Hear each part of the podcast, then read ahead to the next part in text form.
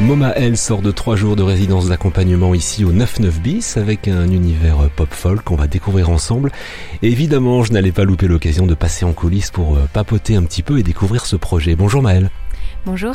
Est-ce que tu peux commencer par nous présenter ton parcours musical? Alors moi j'ai commencé par euh, le violon. J'ai fait 7 euh, ans de violon, de solfège, d'orchestre en école de musique, donc quand j'étais toute petite. Et j'ai switché assez vite à la guitare, qui m'a paru euh, enfin, qui m'a ouvert les yeux en tout cas sur tout un autre univers musical où je pouvais m'accompagner euh, pour chanter en fait. Et donc ça, c'est arrivé à peu près au lycée. Et en même temps, j'ai aussi fait euh, un autre instrument traditionnel breton qui s'appelle la bombarde, qui m'a permis de faire des choses très très chouettes avec donc ce groupe de musique bretonne, d'aller d'aller dans différents pays notamment faire des concerts et tout. Euh, et donc c'est devenu beaucoup plus sérieux quand je suis arrivée à Boulogne-sur-Mer il y a 4-5 ans.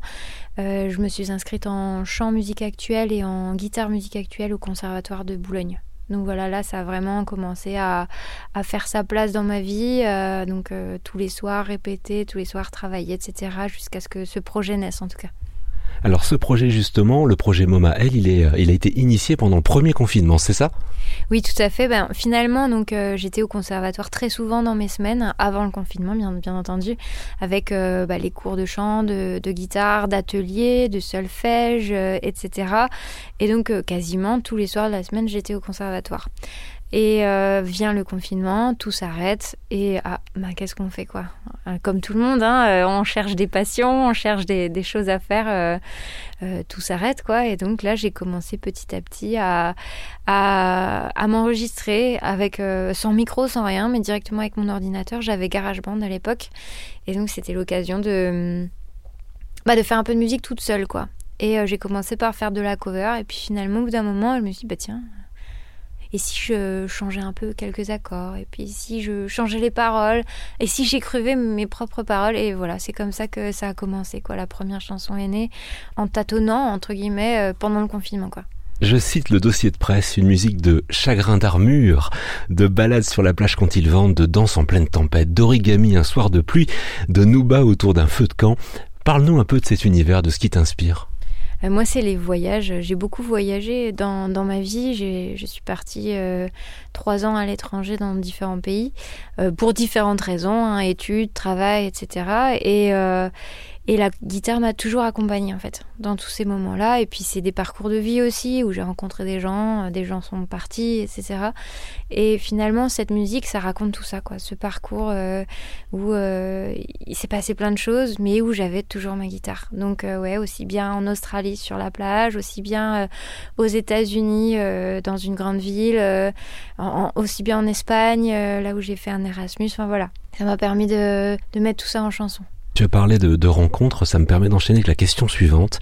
Est-ce que l'écriture et la compo, ce sont des processus solitaires ou est-ce que tu fais lire et écouter ce que tu fais en amont? Ah, c'est une très bonne question ça. Euh, eh bien, j'écris toute seule. En général, c'est souvent la musique qui vient en premier, euh, la mélodie et les accords, et puis après, euh, j'écris en anglais. Et souvent, il y a un mot qui va me venir par rapport à ce que je viens d'écrire, euh, ce que je viens de composer en, musique.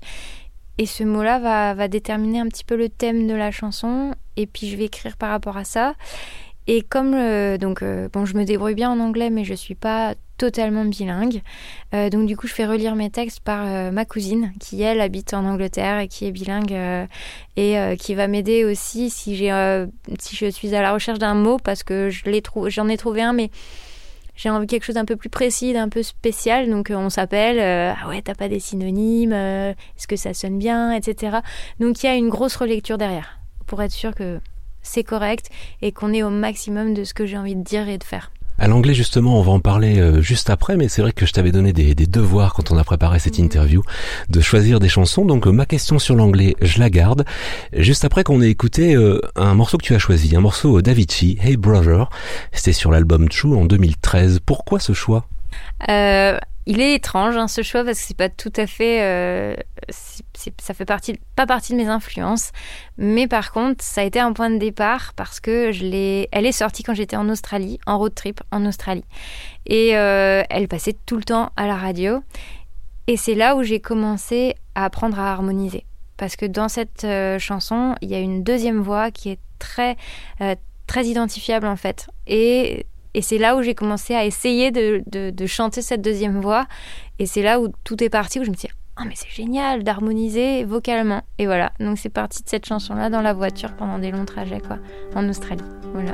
Hey brother, there's an endless road to rediscover. Hey sister, know the water's sweet but blood is thicker. Falling down for you, there's nothing in this world I wouldn't do.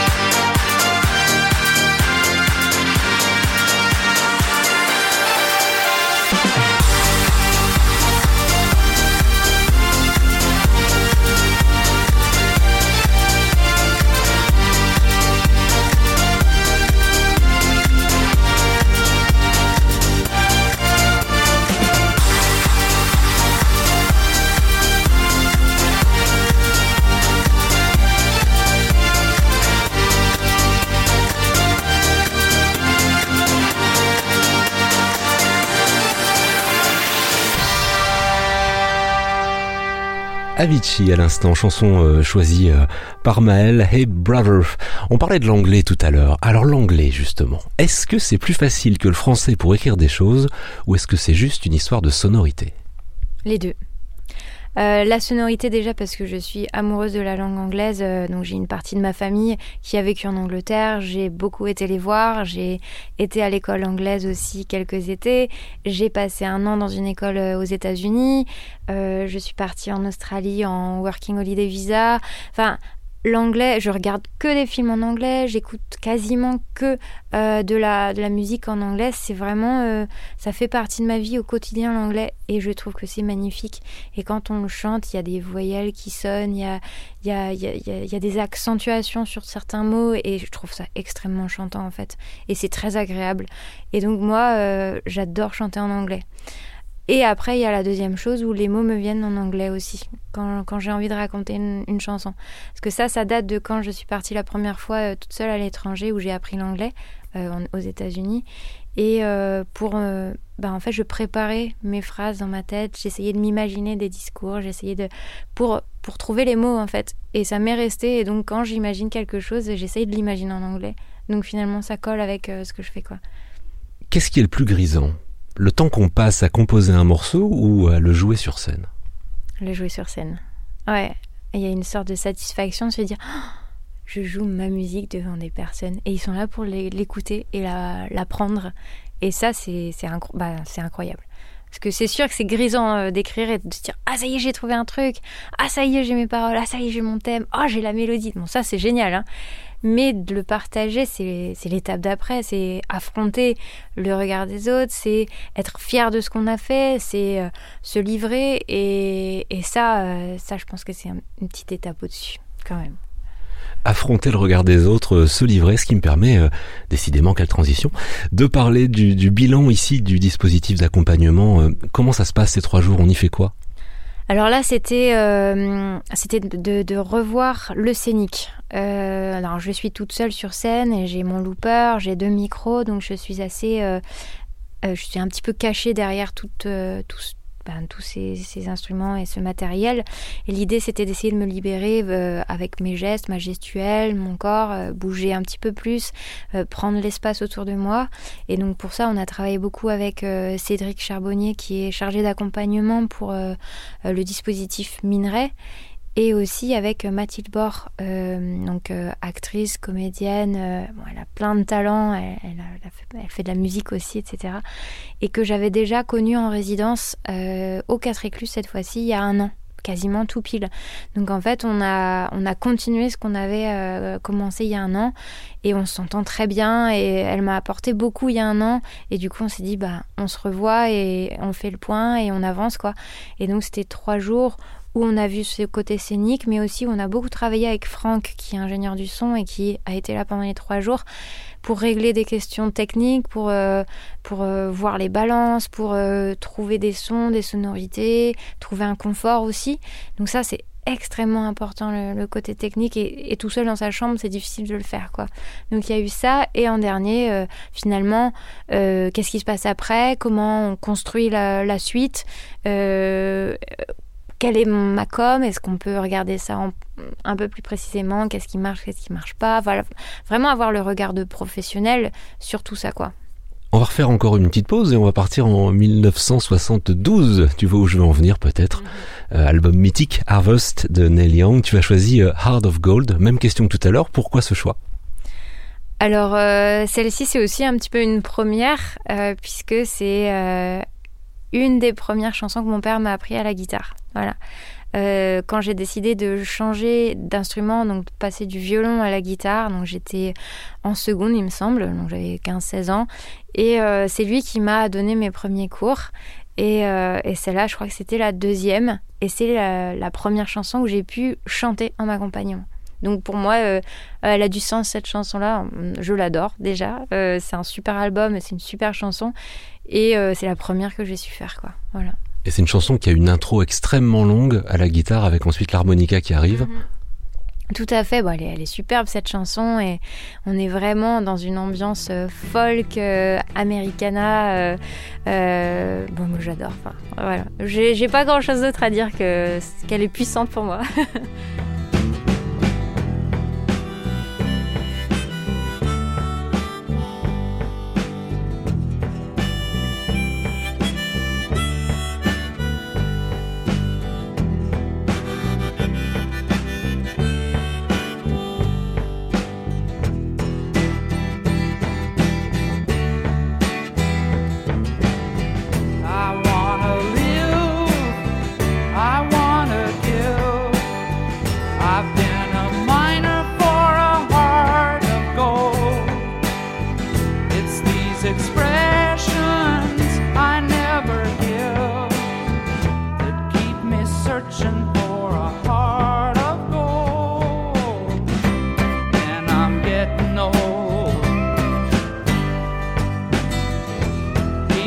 searching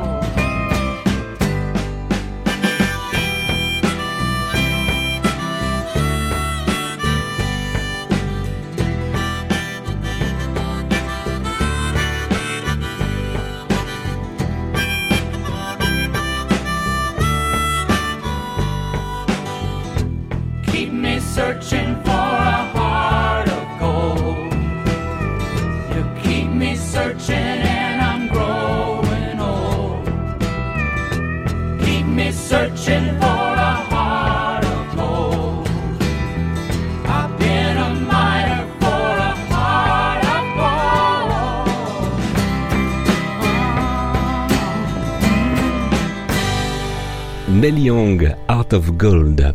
Euh, on va parler de cet été. Cet été, il y a eu le, festival de la Côte d'Opale et puis le Poulpaphone. Tu peux nous en parler Qu'est-ce qu'on retire de tout ça en tant qu'artiste? Une énorme fierté. donc cet été, il y a eu euh, la première partie d'Imelda May, euh, donc une, une artiste anglaise qui fait du rock et qui est venue jouer au Château d'Ardelot dans le cadre de ce festival. Et, euh, et donc on m'a demandé de jouer, euh, d'ouvrir, euh, d'ouvrir son concert et c'était un énorme honneur puisque cette artiste a une voix incroyable, elle a une présence pareil incroyable. À la fin de son concert, tout le monde était debout, enfin et, dans un lieu incroyable aussi, le, château d'Ardelot où je vais beaucoup puisque j'habite sur la côte d'Opale. J'y ai aussi tourné mon dernier clip qui s'appelle Remember Me et, euh, et là je me retrouve sur scène au château, là où j'ai tourné mon clip, euh, devant plus de 1000, à peu près 1000 personnes, chose que je n'avais jamais fait avant. Euh, bah, une étape a été franchie, quoi. Donc super. Et deuxième étape, le Poulpaphone le mois dernier, depuis que j'habite à Boulogne, je vais au Poulpaphone. C'est un rendez-vous incontournable euh, du Boulonnais, quoi. Tout le monde connaît le Poulpaphone. Euh, J'y vais avec tout- toutes mes connaissances, tous mes copains, mes copines. euh, on y va tous les ans, quoi. Et là, j'y suis, quoi. De l'autre côté. Et donc là, euh, pareil, hein, euh, grosse fierté. donc non, euh, un, enfin, quand on regarde, quand je regarde l'été que j'ai passé, j'avais des concerts toutes les semaines. J'ai fait des très belles dates. Il y a des gens qui m'ont fait confiance et ben, ça fait du bien pour le travail qu'on fait, pour, parce que forcément il y a énormément de travail derrière et, ça donne, ça donne envie pour la suite, quoi. Tu as parlé du, du single euh, et du clip Remember Me. Ça tombe bien parce que c'est ce qu'on va écouter maintenant.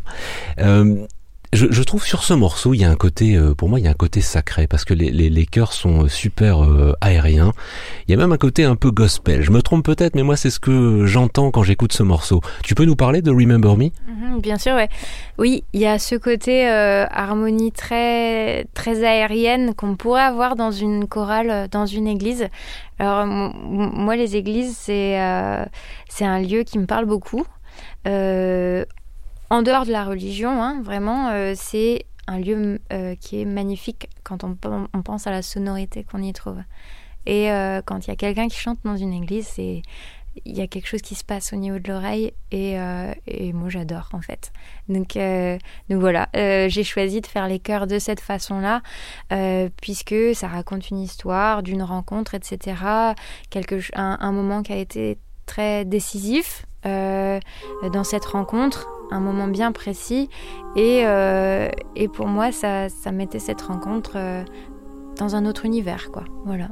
We're on the boat, my glass is empty. I'm laughing a lot, I think I'm kinda tipsy. Tonight I don't care I with somebody that used to be someone, but tonight's my flurry. I choose my cream, my cake, and my candy. Will you be mad? Will you be bothered? Really?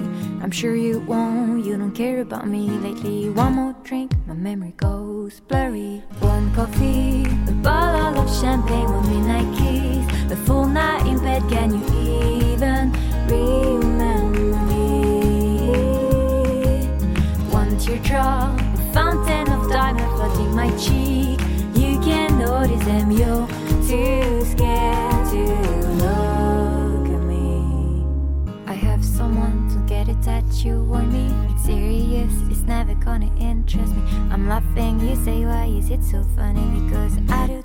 too. We don't care, that's what's scary. You got, you got, and here we are playing like crazy. What does it say about us terrible things? Maybe you don't feel bad, I think I am just a bit. Forget tomorrow, I've never felt so free. One coffee, a bottle of champagne, one midnight kiss, a full night in bed. Can you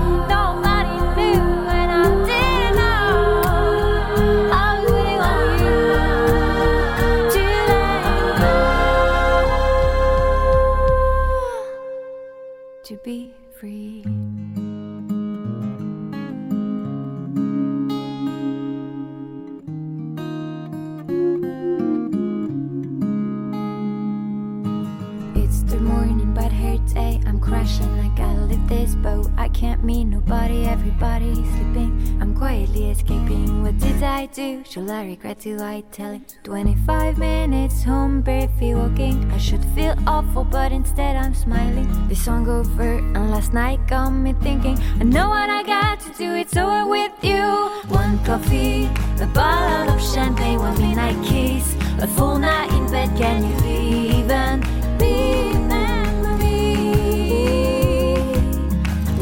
Teardrop, a fountain of diamond flooding my cheek. You can notice them, you're too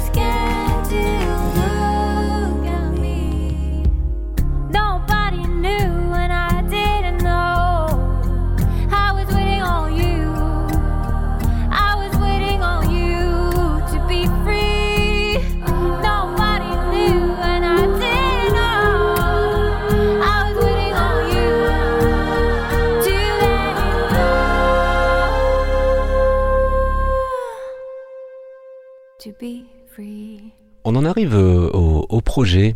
Qu'est- Qu'est-ce qui va se passer? Est-ce qu'il y, a- y un EP Est-ce qu'il y a un album? Est-ce qu'il y a d'autres dates là euh, pour la fin de l'année? Donc là, je me, je me concentre essentiellement sur un enregistrement d'EP. Donc c'est euh, euh, c'est en cours, hein, ça y est. euh, donc on- je commence à travailler sur les maquettes. Euh, ça va être enregistré dans les prochains mois et donc euh, une sortie prochaine, quoi. Donc c'est un petit peu euh, la prochaine pierre à l'édifice après cette tournée d'été qui a été assez assez riche. On part sur un nouveau travail plutôt de, de studio, d'enregistrement et puis on se retrouve en concert l'année prochaine, quoi. J'ai une petite question euh, bonus là qui traîne. Si tu devais euh, choisir un endroit dans la région Hauts-de-France, ce serait lequel? Celui qui, qui résonne le plus pour toi? La plage, sans hésitation. La plage. Moi, je suis fascinée par l'océan. J'adore l'océan, j'adore la mer, j'adore me baigner, j'adore faire des sports nautiques. Donc, euh, la belle côte d'Opale. Pour te découvrir et te retrouver, tu es sur les réseaux sociaux, sur les, les plateformes de streaming aussi? Oui, euh, on peut retrouver deux titres sur euh, toutes les plateformes d'écoute, Spotify, Apple Music, etc. Et euh, vous pouvez retrouver aussi tous mes clips sur YouTube. Donc j'ai une chaîne où on retrouve les deux derniers clips, donc celui de Remember Me qui a été tourné au de l'eau où j'ai un très beau kimono traditionnel japonais et il y a une fuego bleue en plus, ça ça, ça vaut de là. et euh, le, le clip qui a été tourné aussi euh, à Dunkerque euh, avec un, un très très bon danseur donc, qui est sur l'île, qui s'appelle Emma 2T, et, et qui, est à, qui est à voir forcément donc, sur YouTube. Et tu parles de In Blood Inc, j'im- j'imagine. Un clip qui laisse beaucoup la place à la danse, tu viens de le dire, parce que sur le, sur le clip, il y, en a- y en a, beaucoup. Bah, C'était laisser la place à un autre, un autre art finalement, et moi je suis pas vraiment danseuse, mais j'adore ça, je trouve ça très beau, et euh, de pouvoir mettre ça, d'associer ça avec cette chanson, euh, je trouvais que ça faisait un, un, un clip final qui avait, euh, où il y avait énormément de choses à écouter, mais aussi à voir. Voilà. On va se quitter avec, avec ce morceau. Alors merci beaucoup Maëlle. De rien, avec plaisir. Merci de, de m'avoir accueilli.